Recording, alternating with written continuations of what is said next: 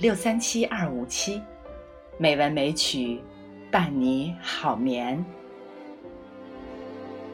亲爱的朋友们，每年的六月五日是世界环境日。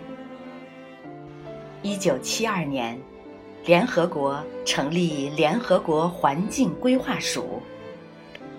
同年的六月五日至十六日，联合国在瑞典首都斯德哥尔摩召开了人类环境会议。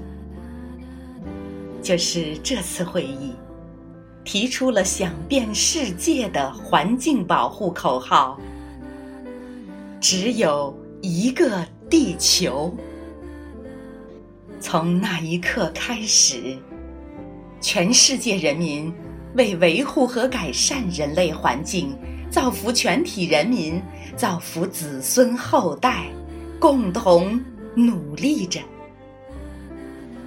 我们中科院植物所的江连和博士，在今年的世界环境日之际，创作了一篇文章，希望借助美文美曲的美声。传播给更多的人，共同保护这同一个地球。江博士这篇短文的题目是《写给世界环境日》，听雨看海，解黑洞。听雨看海，解黑洞。每年的六月五日是世界环境日。我们的生活没有一天不和天蓝、地绿、水清相连。湛蓝的天空、碧绿的田野、山川、清澈的大江大河，都是人们理想的向往。伊甸园式的生活是我们祖先最初创造的。不知从哪一天起，这种生活离我们远了。天蓝地绿水清，听雨看海，成了人们生活的渴望。生态文明建设成了我国国策的硬杠杠。一百多年前，科学家爱因斯坦提出了广义相对论。引力，成为这个世界时空扭曲的效应。二零一九年，人类拍摄了五千五百万光年外的首张黑洞照片。这是引力作用最强大的表现。引力把光吞没了。就是这种引力影响着宇宙间气体的运行。在我们生活的地球上，有一种气体——二氧化碳的运行，不仅与引力发生着关系，也与我们生活环境相关。那就是，空气中二氧化碳的浓度与天蓝、地绿、水清都相关着。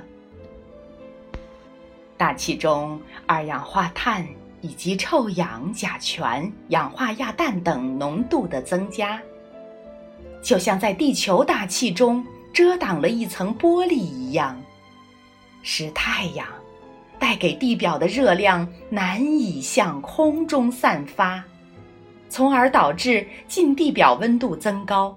这就是人们常说的温温室效应。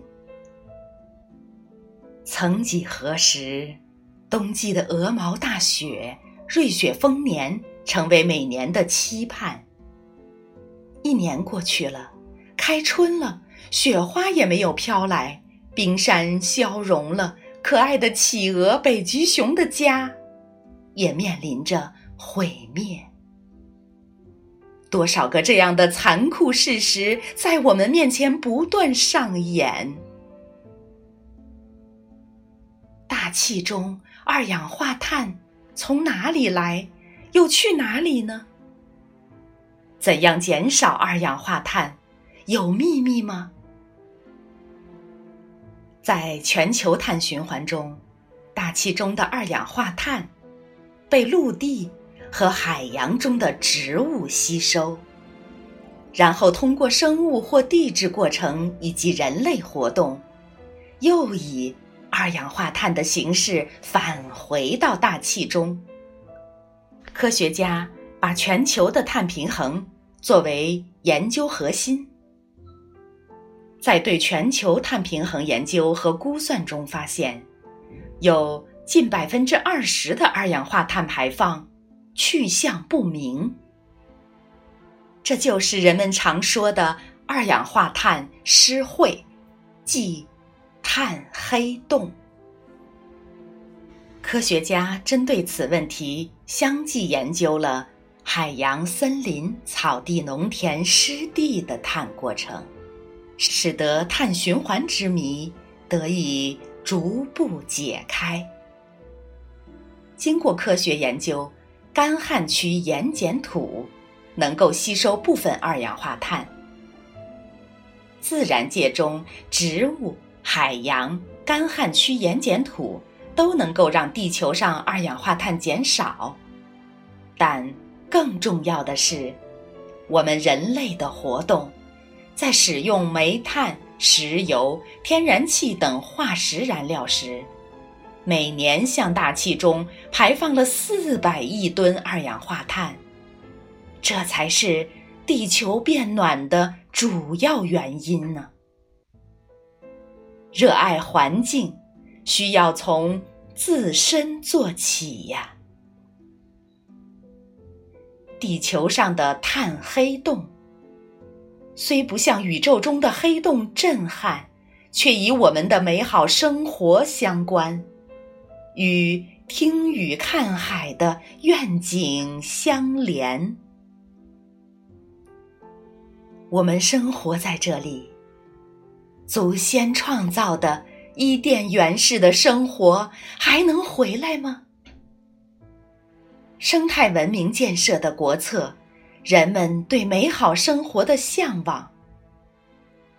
天蓝地绿水清，去听雨，去看海，那一天等着我们实现。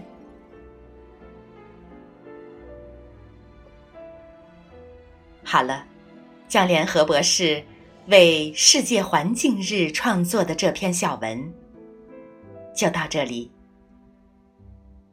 朋友们，好梦。